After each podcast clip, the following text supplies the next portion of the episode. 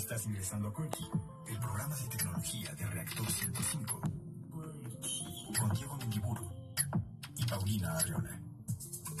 ¿Cómo están? Muy buenas tardes. Bienvenidos como todos los lunes a esto que es QWERTY, el programa de tecnología y por qué no también sobre el futuro de Reactor 105. Para mí es una gozadera. Hoy no comí hamburguesa. Hoy, a diferencia de los el último año, no me he echado mi típica hamburguesa de todos los lunes.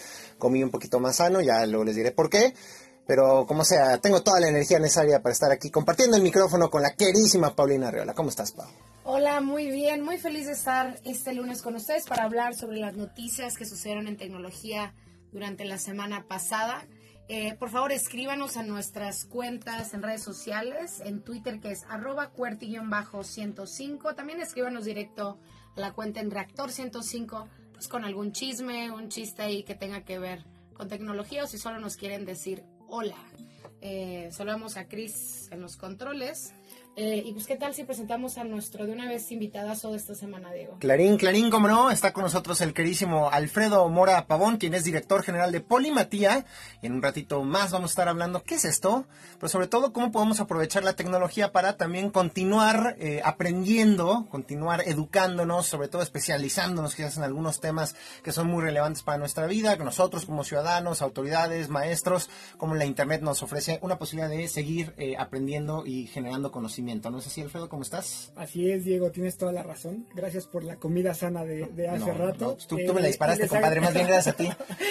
Les agradezco muchísimo la invitación, Diego Pau. Y sí, vamos a hablar de, de un tema que es eh, extraordinario, ¿no? Cómo, cómo juntamos tecnología con educación, con innovación, para atender uno de los problemas que me parecen más graves en México y el mundo, ¿no? Una brecha educativa que no permite a muchas personas tener acceso a, a extraordinarias experiencias de aprendizaje eh, eh, en sus vidas. Así es, al ratito vamos a estar hablando más de eso con el buen Alfredo.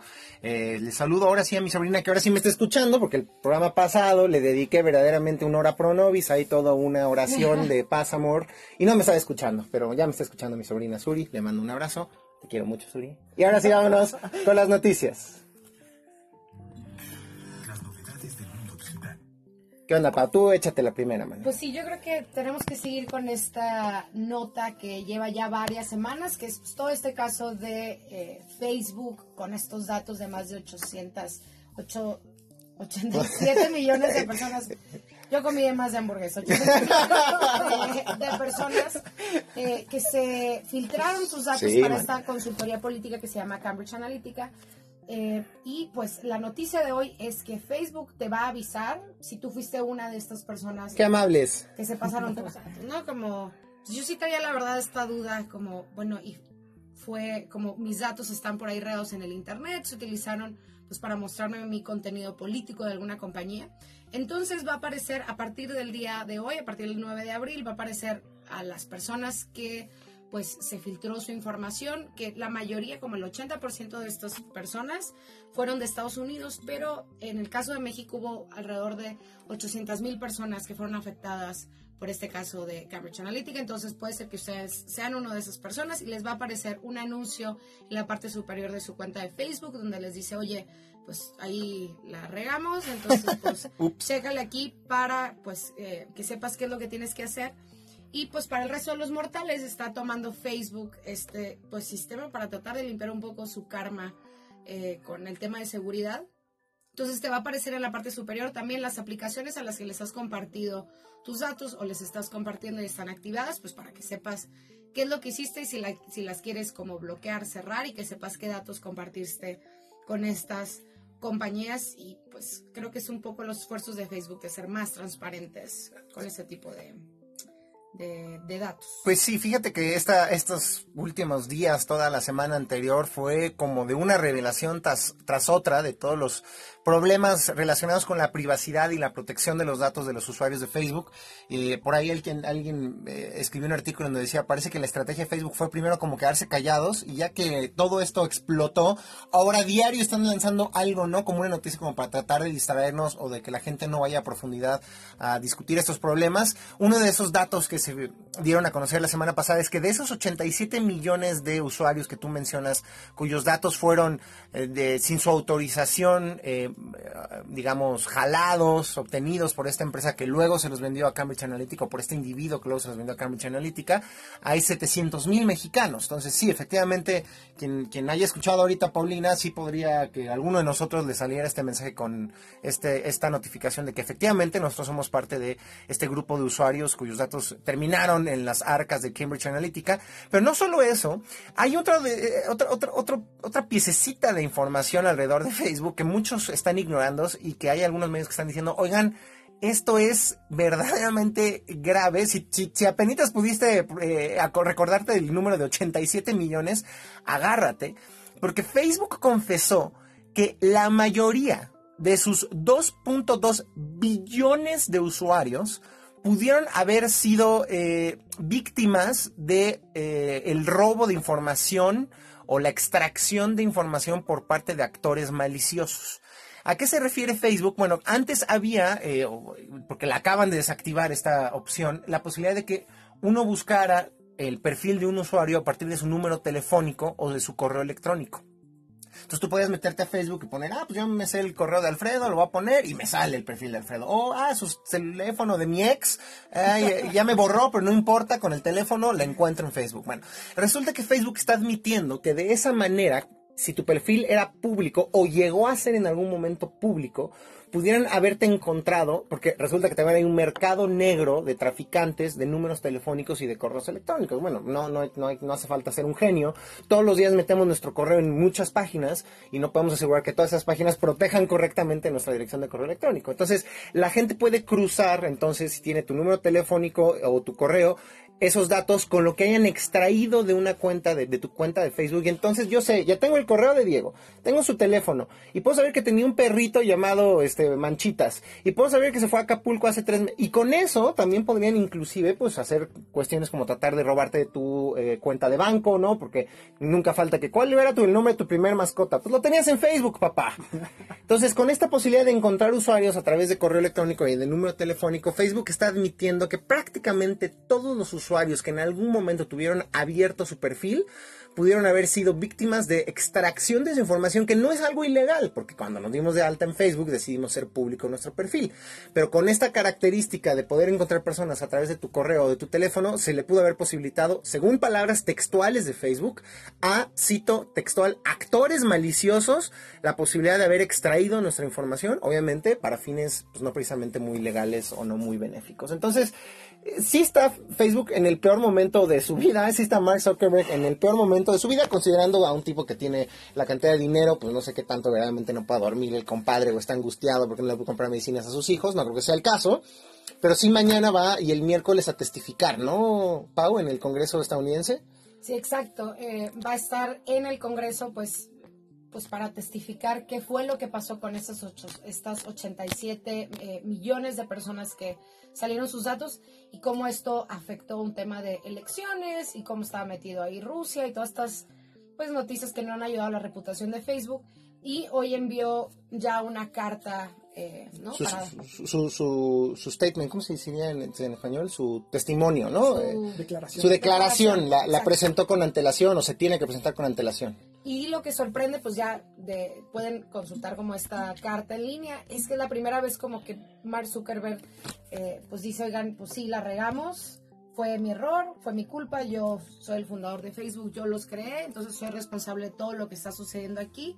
Pues que antes siempre le echaban la pelotita a alguien más, o pues no, nosotros solo somos una herramienta, eh, pero pues ya está aceptando que, pues que sí, no, no fueron tan críticos o no tuvieron la visión de para qué se podía utilizar su herramienta eh, y pues que no tuvieron como en, como prioridad número uno la privacidad de los datos de sus usuarios, eh, pues que esto ha ayudado a difundir noticias falsas, al tema de lo que decimos, ¿no? De elecciones, discursos de odio, que pues ellos decían, no, todos somos buenos, todos vamos a usar exacto los datos o esta herramienta para, para cosas buenas. Entonces, pues mañana vamos a ver qué tal les va ahí, pero pues es, eh, quiere decir que ya están en verdad como muy, muy, muy mal si ya Mark Zuckerberg está con, como perrito con la cola en las patas. Ya por último, para cerrar con el tema de Facebook, hoy se dio a conocer también que eh, va a permitir Facebook que haya una comisión independiente que vaya a estudiar los efectos de, lo, de las redes sociales en las elecciones y la democracia y esta comisión va a tener acceso pleno a las herramientas y datos de Facebook. Eh, lo interesante es que no va a ser un ejercicio tanto como reactivo o no a partir de lo que sucedió en 2016, sino a partir de lo que viene, incluyendo las elecciones que van a ocurrir en distintos países. Una de ellas es, por ejemplo, la de Brasil, India, eh, las intermedias de los Estados Unidos, pero se incluye México. Es decir, un grupo de eh, académicos, expertos independientes van a estudiar qué va a suceder en nuestro país por el tema de las elecciones y las redes sociales para que ojalá, ojalá que no pase nada algo terrible en los próximos meses aquí en México, pero eh, si llegara a suceder algo, entenderlo y que Facebook pueda desarrollar mejores mecanismos para combatir la desinformación, la manipulación y el odio en línea. Eh, lo interesante es que es una comisión independiente, de hecho este estudio no lo está financiando Facebook, lo están financiando organizaciones independientes que ven el tema de la libertad de expresión. Muy interesante. Alfredo, ¿qué nos tienes que decir al respecto? Eh, ya, de por sí es preocupante el tema de, los datos de Facebook, que a todos nos, nos, saca de onda. Eh, no creo que nos quite el sueño, salvo si nos preguntamos, ¿cómo, ¿cómo influyó o cómo va a influir Facebook en nuestras decisiones durante el año pasado? Y sobre todo, ¿cómo va a influir Facebook en la decisión de miles, cientos de miles o millones de mexicanos en el proceso electoral de 2018?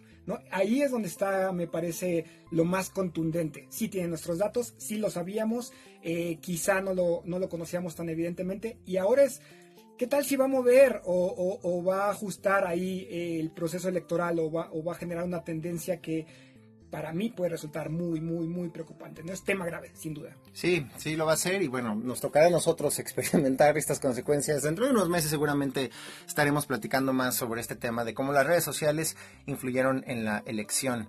Querida Pau, ¿quieres comentar algo más? Digo, tristemente creo que no podemos este, terminar este programa sin hablar de lo que sucedió la, semana pasada en eh, las instalaciones, en las oficinas de YouTube allá en California, en los Estados Unidos. El martes pasado, como seguramente todos ustedes se enteraron, hubo un atacante, una persona armada que entró a las oficinas de YouTube allá en California y en, el condado específicamente San Bruno, donde estaban las instalaciones, las oficinas de YouTube, y pues comenzó a disparar, hiriendo a cuatro personas y posteriormente utilizando eh, el arma que ella tenía para quitarse también la vida. Luego supimos que se trataba de una mujer, eh, Nassim Agdam, de 39 años de edad y que pues una de las teorías, aunque por supuesto la investigación sigue en curso, pero algo de la información que surgió y que se filtró a los medios de la investigación policíaca es que esta mujer estaba enojada con el servicio porque eh, había comenzado a recibir menos visitas. Eh, parece que no la estaba destacando YouTube como antes en la página de internet para que la gente viera sus videos y eso le causó que comenzara a perder dinero. Y entonces pues, estaba muy enojada y se explora que esa podría ser una de las razones por la cual esta mujer entró a las oficinas de YouTube y comenzó a disparar. Sí, y a mí lo que me parece como una de las cosas eh, de noticias conectadas a, esto fue eh, la postura que tomaron como más de 3.100 empleados mm. eh, de Google, que es, parte de la familia YouTube, donde firmaron una petición para que la compañía Google se saliera de esta negociación o alianza que tiene del proyecto Maven, se llama. Y este proyecto es con alianza con el Pentágono, el gobierno de los Estados Unidos, para perfeccionar la inteligencia artificial de su sistema, ¿no? Entonces, pues estos empleados dicen, acaba de suceder como esto dentro de casa, no podemos nosotros apoyar eh, alianzas o trabajo que incentive guerra o que ayude a un tema de violencia.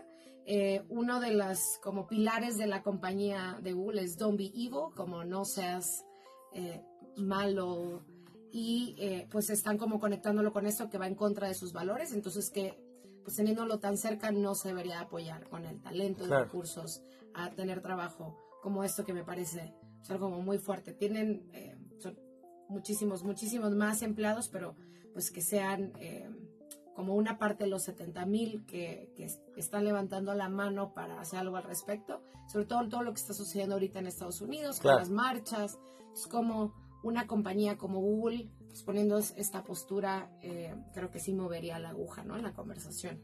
Así es. Pues ya veremos qué sucede con este tema. Por lo pronto es momento de hacer la primera pausa y regresamos eh, rápidamente a esto que es QWERTY.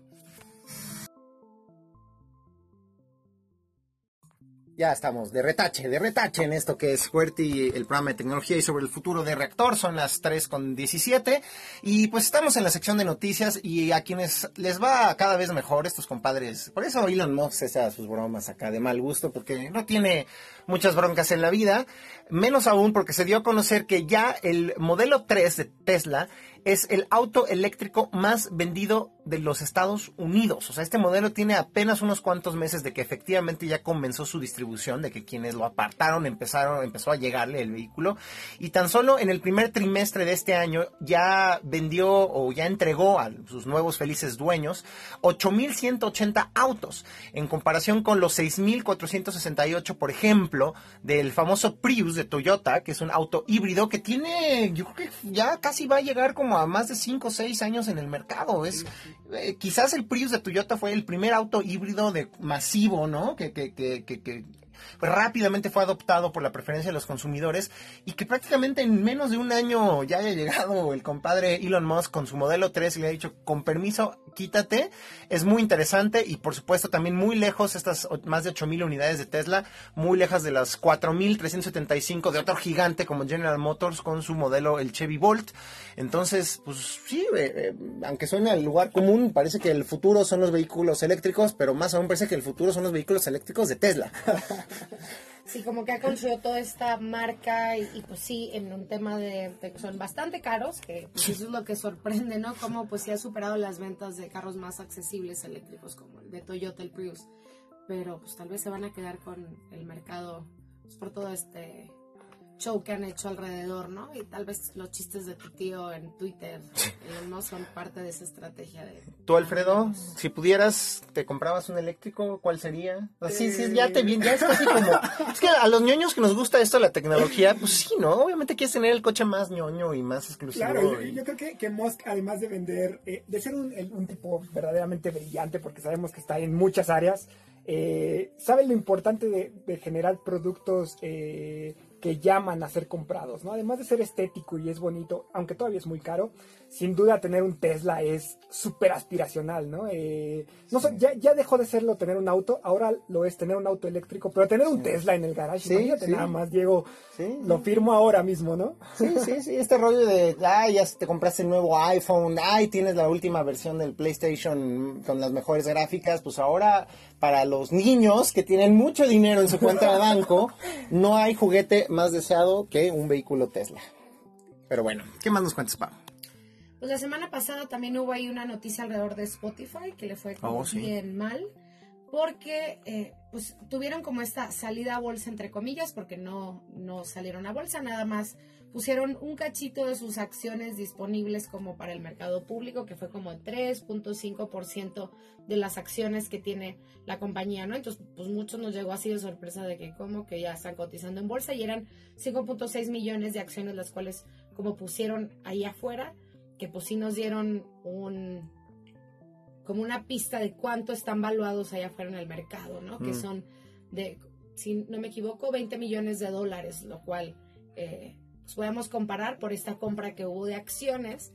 Eh, y estuvo ahí, como yo diría, como tuvieron como medio cruda los días siguientes, ¿no? Por pues, que hubo confusión de estos compradores, vendedores que creían pues que ya era una, una compañía que estaba cotizando completamente. Eso me pasó a mí, Manu. No, o sea, me pasó a mí. No, no, no, o sea, me pasó a mí que leí y también pensé que, que, ya había sido una salida a bolsa por completo y me estás diciendo que no. Exacto, no fue nada más un porcentaje de sus acciones. Entonces, pues sí está bueno, es muy normal en el mercado de, de Estados Unidos como una forma de financiamiento, pero eh, pues ahí hubo mucha confusión para inversionistas. Y otra noticia que estuvo como alrededor de eso, yo creo que para ahí acomodar exacto la cruda después de esta eh, venta de acciones, es que pues yo creo que Spotify se va a subir al carro del hardware, ¿no? Con un reproductor de música para coche y es como este altavoz reproductor que vas a poder conectar y que te va, eh, pues vas a poder conectar con 4G y reproducir, eh, y pero lo interesante es que vas a poder darle instrucciones a través de voz, entonces no importa qué tan viejito sea tu carcacha, Ah, pues vas a poder utilizar. Uy, eso para las combis va a estar buenísimo, mano. Agárrense, agárrense, exacto. Ahí estás oyendo al grupo Cañaveral, pero con tu bocina inteligente Spotify está suavísimo, mano. Y pues está interesante cómo pues esto va alrededor de, de esta tendencia de los HomePods, del Google Home, ¿no? Como, como yo todavía no entiendo, ¿no? Si esto realmente va a funcionar o pues es una estrategia como para que estas compañías aprendan interacción con vos y tengan Y más metan a tu sobre cocina, nosotros. literal. Eh, y pues van a, eh, como que no se sabe bien, pero a algunos usuarios de Spotify ya les ha salido el anuncio como de esta bocinita que va pues, a costar bastante decente y van a hacer una fiesta como en Nueva York súper grande para dar este lanzamiento eh, y pues que se nos olvide su intento acá de salir de bolsa estos muchachos de Spotify. ¿Sabes qué se me acaba de ocurrir, Alfredo, ahorita que estaba escuchando a la Pau? Para Polimatía un curso de inteligencia artificial estaría brutal, porque creo que ese es el tema, y justo lo que decía hasta ahorita Pau, ¿no? O sea, es un pretexto, todo este tema de que Apple, este, Google, Amazon están lanzando estas bocinas inteligentes para que nos ayuden a saber las recetas de los huevitos motuleños. Eh, No, no, no es cierto, o sea, no nos están vendiendo una bocina para saber hacer huevos motuleños. Lo que están haciendo es meterse a nuestras casas a mejorar sus algoritmos de reconocimiento de voz y a mejorar toda su inteligencia artificial por medio de las interacciones que pueden realizar en nuestras casas, escuchando todo lo que se escucha en nuestra eh, casa y escuchando las instrucciones que les damos. Eh, creo que es un tema más bien de inteligencia artificial que se viene muy fuerte. Hace, hace un par de, de- de fines de semana estaba viendo en Netflix, hay un, hay un, documental súper interesante sobre Do- Dr. Dre. Tú podrás Ok, imaginar sí, que sí, se sí, trata de rap o de hip hop, ¿no? sí, sí, sí. En realidad no, se trata del proceso de creación eh, de, eh, de, de los beats Ajá, de los audífonos, Los audífonos Beats, que terminó vendiéndoselos a que Apple. terminó ven- vendiéndoselos a Apple y convirtiéndolo, convirtiéndolo perdón, en el primer hip hopero billonario en la historia de Estados Unidos. ¿no? Entonces, esta mezcla de música con hardware eh, que, que estábamos hablando con respecto a Spotify, se ha resultado un éxito, pero brutal para, para muchas personas, para muy buenos empresarios en Estados Unidos. ¿no? Si, si QWERTY sacara su hardware, ¿qué sería? ¿Unos condones QWERTY? ¿Unos, qué? ¿Unos corcholatas? ¿Qué sería? ¿Qué, qué, qué- qué la gente consumiría con el logo de QWERTY? Pues es- ¿Tú una, ¿Tu bolsita para tu frutzi? Escríbanos qué quieren que, que lancemos, qué producto quieren que lancemos en arroba cuartillo bajo Por 105. favor. Unas camisetas, unas bocinas, llavero, Lentes mano. oscuros. unos Lentes, patines, unos unos patines, patines, eléctricos. mochila. Estarían suave, mano. Oigan, hablando de patines eléctricos, que no sé por qué. se me- ¿Ya hay patines eléctricos? No sé, pero ya ahí está la Bien, idea de negocio. Muy bien, muy bien, Pau. Siempre innovando, siempre siendo disruptiva. Quien está usando la energía eléctrica, pero obtenida del sol, es Google. Se anunció ya que por fin Google eh, cumplió uno de sus objetivos que se planteó hace no mucho, en 2016, apenas dos años, le llevó a Google eh, lograr que el 100% de la energía que utiliza en sus centros de datos o sea, imagínense la cantidad de máquinas, de computadoras, de servidores que tiene Google, literal, abarcan cientos de metros cuadrados en diversas eh, eh, pues, naves industriales en Estados Unidos. Bueno, ahora el 100% de estas naves industriales y centros de datos operan con energía eléctrica proveniente de eh, fuentes renovables, es decir, del sol, de energía del viento y de otro tipo de energías que pues eh, no implican el eh, tener que utilizar combustibles fósiles, ¿no? Quemar combustibles fósiles, no utilizan petróleo, ni gas, ni nada de esas cosas. Entonces es una muy buena noticia para que vean que sí se puede, justo pues, en la era de nuestro compadre Donald Trump, que haya una empresa que continúe cumpliendo con sus hitos y objetivos de utilizar energía renovable, es muy chido, ¿no? Aplausos a Google. Sin duda. Eh, ¿cu- ¿Tienes por ahí algo más, Pau, antes de...? Sí, sí, sí. eh, pues hablando como de temas de movilidad, que es un reto sobre todo pues para las personas que vivimos en Ciudad de México, entra otro jugador, además de Uber, Cabify y pues ser una de las ciudades con más taxis en el mundo, entra otro jugador que es Didi, esta compañía china que pues México está siendo uno de sus primeros países donde está lanzando fuera de su territorio eh, en una estrategia internacional. Eh, va, lo van a lanzar principalmente y ahorita iniciando en la ciudad de Toluca, entonces ahorita están con pues esta noticia de estar atrayendo a conductores para esta ciudad y que pues vienen con una estrategia como súper dura porque pues de aquí a verano de este año no van a estar cobrando como la comisión que te cobra Ah. ¿no? Por, por utilizar el servicio, que pues va a poner en jaque ahí a, pues, a los otros competidores porque pues va a bajar el precio ahí Wow. duro y de entrada. Entonces, pues, a la banda que ando en Toluca, pues ahí van a ver a estos nuevos carros manejando por ahí. Y otra noticia ahí relacionada es que Uber acaba de comprar Mm. esta compañía de bicicletas eléctricas Que se llama Jump. Jump, exacto. Eh, que creo que va también pues con esta estrategia porque los eh, Didi tiene toda esta red de logística y distribución, no solo los carros, pero tiene como camiones, vans y bicicletas, como para que puedas conectar toda tu vida y movilidad en una sola aplicación. Entonces, pues ya estos chinos vienen con todo para abrir en América Latina y en otros como países que tienen este crecimiento como México. Entonces, yo creo que ya está viendo cómo va subiendo el agua y pues, que no son los como este monopolio que tenían hace un par de años. Entonces, tú pensabas en carros sobre demanda y solo se te ocurría en Uber. Eh, entonces creo que esta compra de esta startup de bicicletas eléctricas, sin, que es como las ecobicis, pero que no tienen una estación y que son eléctricas, eh, van para pelear mucho más duro con estos competidores internacionales. Pues aunque suene al lugar común y me llamen neoliberal, pero creo que sí, la competencia es muy bienvenida, sobre todo en México, ¿no? Donde casi casi nada más teníamos la opción de Uber o de Cabify, que llegue un competidor eh, chino a meterle presión. Y bien, no tanto por la cuestión de los precios, la verdad es que creo que yo en lo personal no me quejo tanto de los precios, pero sí de la calidad del servicio, un poco cómo ha disminuido en estas plataformas que están en México, el tema de la seguridad se ha vuelto crítico, ¿no? Eh, sobre todo para las usuarias que son mujeres y que no se sienten seguras dentro de las unidades. Ojalá que todo esta llegada de un nuevo competidor reditúe en que en general eh, mejore la calidad del servicio, ¿no, Alfredo? Sí, yo creo que además abona a la tendencia mundial y, y se alcanza a ver ya en las calles también de la Ciudad de México de, ir dejando el automóvil, eh, convertirse a automovilista eléctrico y también convertirse a ciclista, ¿no? Ya Sí. tenemos una infraestructura cada vez más desarrollada y cuando menos en las zonas de mayor afluencia eh, de población, la Roma, la Condesa, Polanco, ahí donde hay grandes centros de, de- de Trabajo. se ve una cantidad impresionante de, de- bicicletas, lo cual por supuesto me parece lo más adecuado, ¿no? Es eh, abona la salud de las personas y además eh, no genera eh, el impacto ambiental que sí genera prácticamente cualquier tipo de automotor. Correcto. Oigan, ya para terminar en este minutito que nos quedan, la nota de color. Fíjense que acaban de eh, anunciar l- la primer almohada robot de la historia. A mí eso me fascinó. Es una almohadita que tiene forma como de un este cacahuatito, como de un frijolito, mano.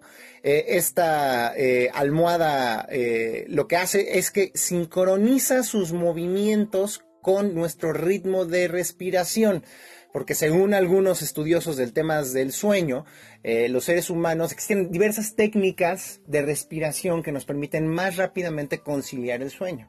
Y que también funciona que estés con una persona, cuando básicamente el tema del cuchareo, a veces sí hay personas que duermen, no sé si sea el caso de ustedes, Alfredo Paulina, hay quienes no duermen muy bien acompañados, hay otros que sí duermen mejor porque te- se sincronizan los cuerpos. Estaba leyendo que si tu pareja tiene una respiración adecuada, lenta, pausada, tú, sin que te des cuenta, la imitas y eso puede ayudar a que tengas un mejor descanso.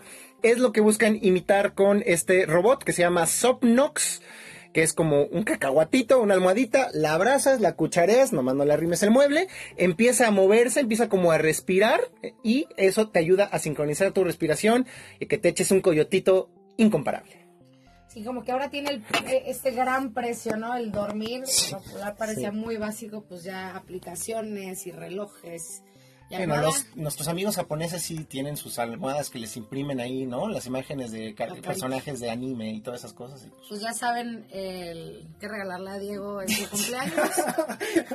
o el Santa Claus secreto en el ahí- intercambio. Pero que tenga rascahuele para que huela al sudor de alguno de ustedes. Vámonos al corte de la media y regresamos ahora sí con la entrevista de esto que es fuerte.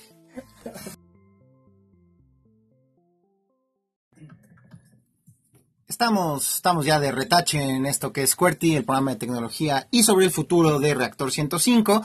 Y sin duda alguna que parte del futuro tiene que ver con cómo aprendemos, cómo generamos conocimiento y cómo seguimos eh, aprendiendo nuevas cosas, no necesariamente en los salones de clases, no necesariamente yendo a un lugar físicamente como es la escuela, sino a través del uso de tecnologías como podemos seguir pues eh, justo acumulando conocimiento. Para hablar de eso estamos eh, ahorita con Alfredo Mora Pavón, quien es el director general de Polimatía. ¿Cómo estás, Alfredo? Hola Diego, de nuevo, ¿cómo están ustedes? Gracias por la invitación. ¿Qué es Polimatía o como diría Paulina, cómo se come? Eh, Polimatía es un proyecto increíble eh, eh, que surge de la idea de ¿cómo, cómo generamos experiencias de aprendizaje al alcance de millones de personas? ¿no? Hoy la educación en México, sobre todo la educación de calidad en México, es muy poco accesible. ¿no? Pocas personas pueden tener buenos maestros, tener experiencias significativas, tener buenos recursos. Le dimos vuelta al asunto con tecnología. Y es, eh, elegimos a tres de los mejores profesores, los más prestigiados en México, los grabamos en producción audiovisual en alta definición, eh, incluimos imágenes, eh, infografías, mapas animadas en tercera dimensión con el objetivo de hacer un aprendizaje más significativo. Y lo subimos a una plataforma de aprendizaje. De tal forma que las personas, cualquiera, desde cualquier rincón del mundo que esté eh, conectado a Internet, puede ingresar a cursos en línea encabezados por tres de los más importantes personajes eh, a nivel nacional. Así es como arrancamos, con una temporada encabezada por Denise Dresser, que es politóloga muy, muy controvertida, muy interesante, me parece la más brillante que hay en nuestro país. Sergio Aguayo, que es un experto impresionante en temas de, seguridad eh, en México y, a nivel continental. También, ¿no? Claro, es activista por los derechos humanos también, promotor y activista eh, de derechos humanos. Y Lorenzo Meyer, que para mí es el, eh, el historiador, pero además el profesor más brillante en términos de historia de México. Elegimos estos tres personajes, eh, generamos cursos en línea que rompen el paradigma de la educación tradicional frente al profesor, en un aula, encerrados, con cierto horario, para que las personas puedan ingresar en el momento que lo deseen a tomar estos cursos, ¿no? Oye, ¿qué tipo de como contenido, ya nos dijiste como estas tres personas, cómo eligieron eh, pues ver cuál era la, la oportunidad o los temas o el aprendizaje que más se necesitaba por esta brecha? Creemos que es importante en México hoy la construcción sobre todo de ciudadanía. ¿Qué quiere decir esto? Personas críticas, conscientes, dispuestas a transformar la realidad. Hay una serie, por supuesto, de, conocimientos duros que todos requerimos tener de cierto tipo de talentos, pero no podemos transformar el país, no podemos modificar las cosas, la realidad tal cual está, si no es teniendo una gran conciencia, una gran responsabilidad de lo que está ocurriendo eh, a nuestro alrededor. Y justo eh, esos tres personajes tienen la virtud de ser no solamente grandes profesores eh, de prestigio a nivel internacional, sino también fomentar, propiciar que los alumnos cuestionen, que creo que es el elemento fundamental de, todo, de toda transformación, cuestionar la realidad y la situación de las cosas, ¿no? Claro. Eh, cuéntanos un poco de la experiencia, a lo mejor en otros países, qué tan normal es, eh, se ha vuelto el aprendizaje en línea. Todavía tenemos en México, es pregunta, miedo, es novedoso eh, o, en general ya hay una tendencia a asumir como normal y, no y hasta deseable este tema del aprendizaje en línea. No solamente estudiantes en universidades alrededor del mundo están optando por el aprendizaje en línea, también lo hacen profesionistas. ¿no? que difícilmente tienen tiempo, dado que dedican buena parte de sus actividades profesionales justamente a ejercer sus, actividades, no pueden prepararse, no pueden eh, seguir creciendo, no pueden tener una, una trayectoria académica que les permite incrementar conocimientos, habilidades, etcétera.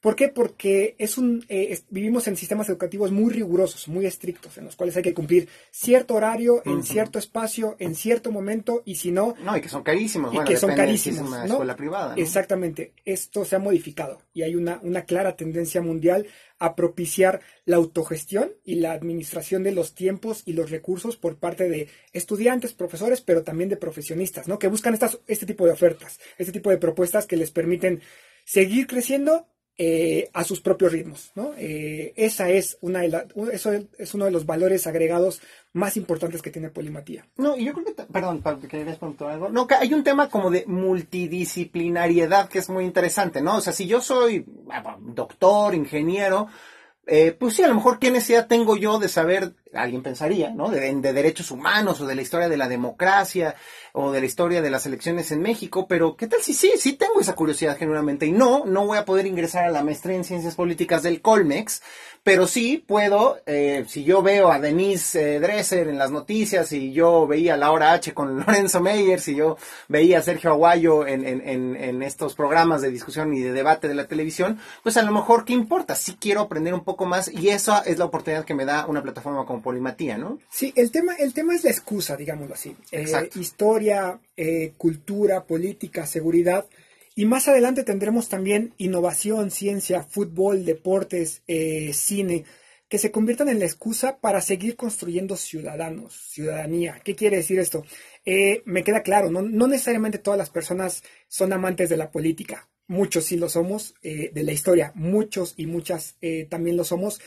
Pero lo que queremos es construir un modelo en el cual sea el tema, eh, el, el tema que tú quieras tratar, eh, sea eh, una experiencia que resulte verdaderamente significativa en la construcción de, de, un pensamiento mucho más crítico, ¿no? Porque lo puede ser el fútbol, que es el ejemplo, digamos, más popular hoy en día, ¿no? Eh, la gente ve el fútbol y piensa, muchas veces los críticos dicen el fútbol es, es pan y circo y se acabó el asunto. No, no, no. Dentro del fútbol hay, hay, hay grandes posibilidades de aprendizaje. Hay muchos niños y niñas formándose en escuelas de fútbol y que adquieren grandes habilidades eh, eh, de disciplina, de estructura, etcétera. Eso es lo que queremos nosotros, ¿no? Tener un modelo que nos permita llegar a muchas personas eh, muy dispuestas a, a, cuestionar su realidad y a transformarla.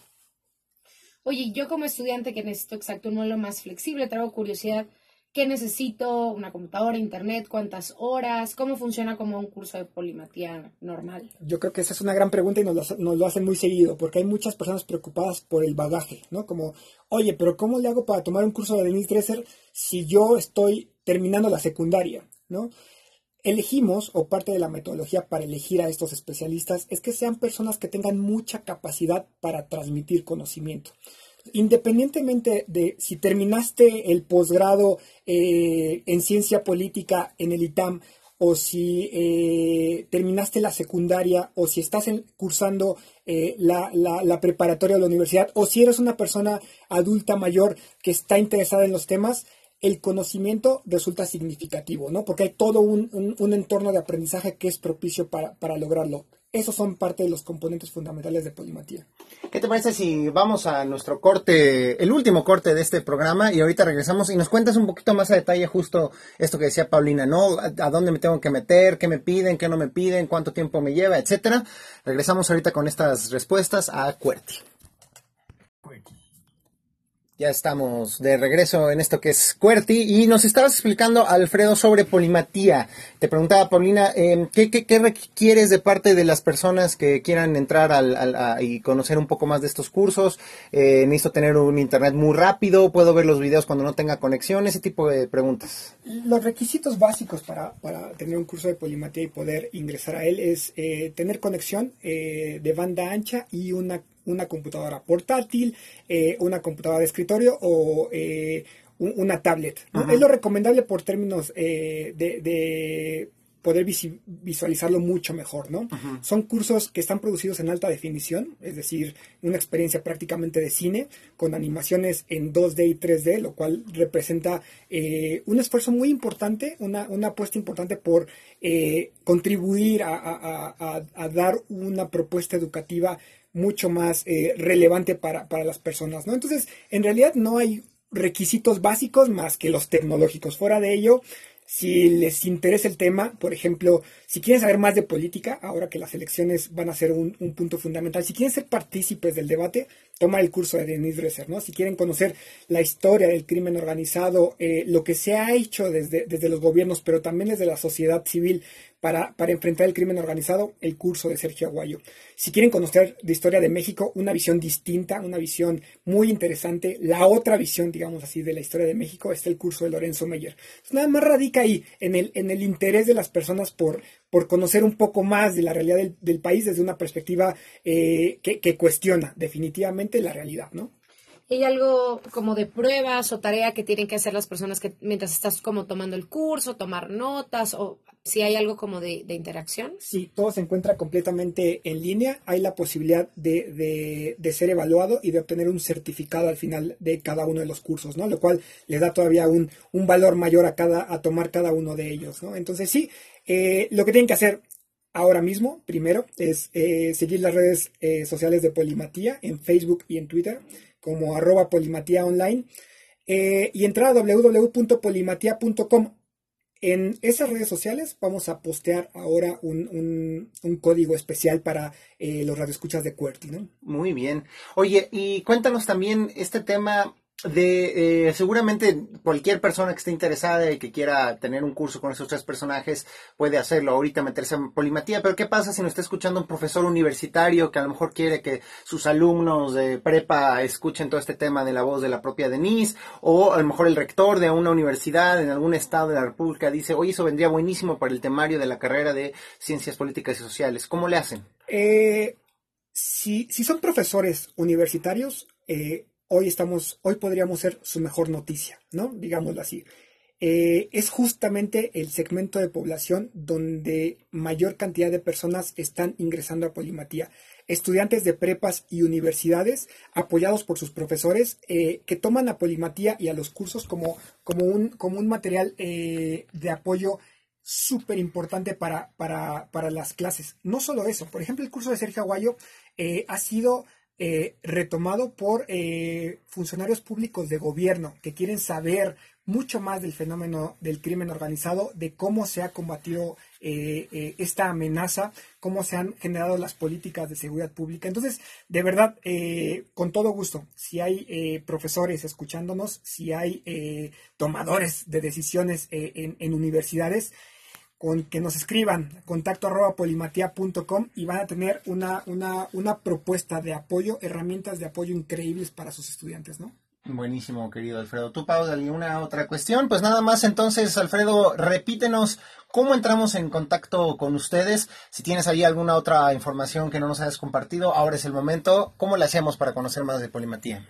Entonces, eh, de nuevo, las redes sociales, en Facebook y Twitter e Instagram, Ah, Polimatía eh, Online. Y para entrar a los cursos muy fácilmente, www.polimatía.com. Se registran, eligen su curso, le dan el código que vamos a compartir eh, de QWERTY y con eso prácticamente hoy mismo estarán tomando un curso. Lo único que necesitarán es acceso a Internet, una computadora e invertir entre 10 y 12 horas para disfrutar una experiencia fantástica en línea. Qué buen vendedor es el Alfredo. ya a mí ya me dio una urgencia de irme ahorita a ver a la Denise.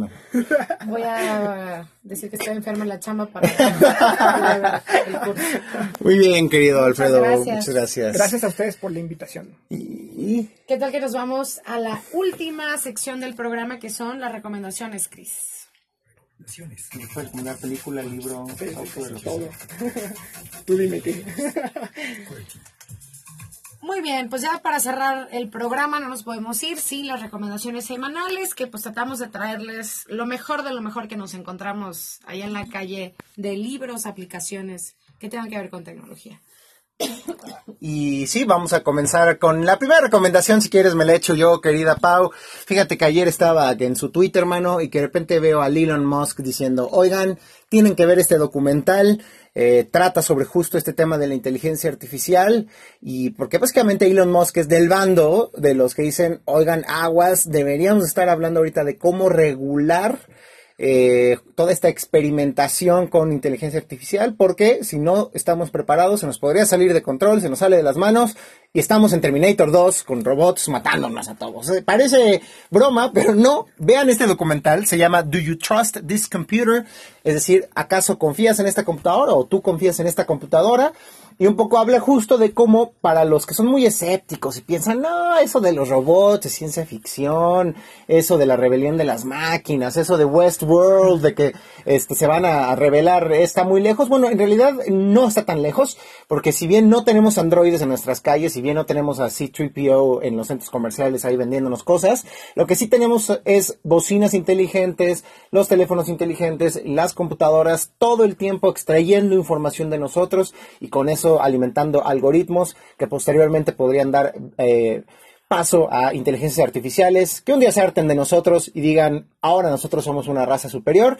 Entonces lean, o más bien vean este documental, eh, Do You Trust This Computer? Está en YouTube, ahorita lo compartimos también desde nuestra cuenta de QWERTY para que le echen uno clayo, ¿no, Pau? Muy bien, me, parece interesante porque a veces este hilo no se, se pasa de rosca con sus predicciones, sino anda asustando aquí al hormiguero, entonces lo voy a ver para ver qué tanta razón o si me convence. Eh, ya que se me pasó la tos, muchachos, les doy mi recomendación de esta semana que se llama Stand Up Lee, que es para todas las personas que utilizan Slack como herramienta de trabajo para comunicarse con sus equipos. No sé si les ha pasado, eh, pues, que a veces nos da flojera como escribir o que tenemos que mandar como una instrucción más compleja con nuestro equipo y que pues queremos que la mejor forma es un mensajito de voz. Slack ya puso ahí sus llamadas, pero pues está medio invasivo porque pues, Claro. millennials no nos gusta hablar por teléfono. Entonces, esta herramienta Stand-Up se conecta con tu Slack para que puedas mandar mensajes de voz como lo haces con, con WhatsApp, pero pues que se quede dentro de tu herramienta de trabajo. Y me pareció como muy útil, pues sobre todo para estos equipos que trabajan remoto, ¿no? Y que no te puedes parar y ir a decirle ahí a Martín qué es lo que le querías decir ahí dentro de la oficina. Eh, y es pues una herramientita ahí que se conecta, puedes grabar hasta cinco Se minutos. conecta a Slack. Se conecta a tu Slack, exacto. Entonces mandas nada más el comando de diagonal Ah. voz y, y se mandan estos mensajitos de, sí, estos, estos audios que están buenos para, ahora que siento Slack está en todos los equipos que veo de trabajo. Lo vamos a implementar, te lo prometo. Exacto. Este, y tú, mi querido Alfredo, ¿qué recomendación nos traes? La verdad creo que eh, a todos se nos empieza a acabar el catálogo de Netflix. De pronto es como, ¿y ahora qué veo, no? Hay una, hay una serie eh, que me parece que fue eh, subvaluada, como menospreciada. Eh, se llama Dear White People. No sé si la conocen, querida gente blanca. Eh, me parece extraordinaria, de una producción fascinante. Tiene, tiene capítulos de 25, 30 minutos y habla sobre la discriminación que, que- que enfrenta la población, los jóvenes eh, afro, afroamericanos en Estados Unidos, pero desde una perspectiva, digamos, muy, muy contemporánea, ¿no? Tienen una narrativa, un discurso bien padre, bien interesante, bien millennial, digámoslo así, así que estoy seguro que, que- que a los radioescuchas les, les va a encantar. Es eh, Dear White People, en español, querida gente blanca. ¿Y está en qué plataforma? Netflix. En Netflix. En Netflix, así es. Buenísimo. Pues ahí están las recomendaciones. Con esto no- terminamos este show del día de hoy, Pau. ¿Algo más quieras decir? ¿Tú no tienes sobrinas, sobrinos que quieras saludar? Nadie de mi familia ya yo creo que los tengo hartos con toda la tecnología. Este, no, muchas, muchas gracias por escucharnos, muchas gracias Alfredo por estar con nosotros acá en Cuerti, espero que te hayas divertido y nos vemos la próxima semana para hablar pues sobre las noticias eh, que pasan en la industria de la tecnología y por qué no, diría Diego, pues tratar de adivinar un poquito el futuro. Adiós. Adiós, bendiciones. Saludos, Chris.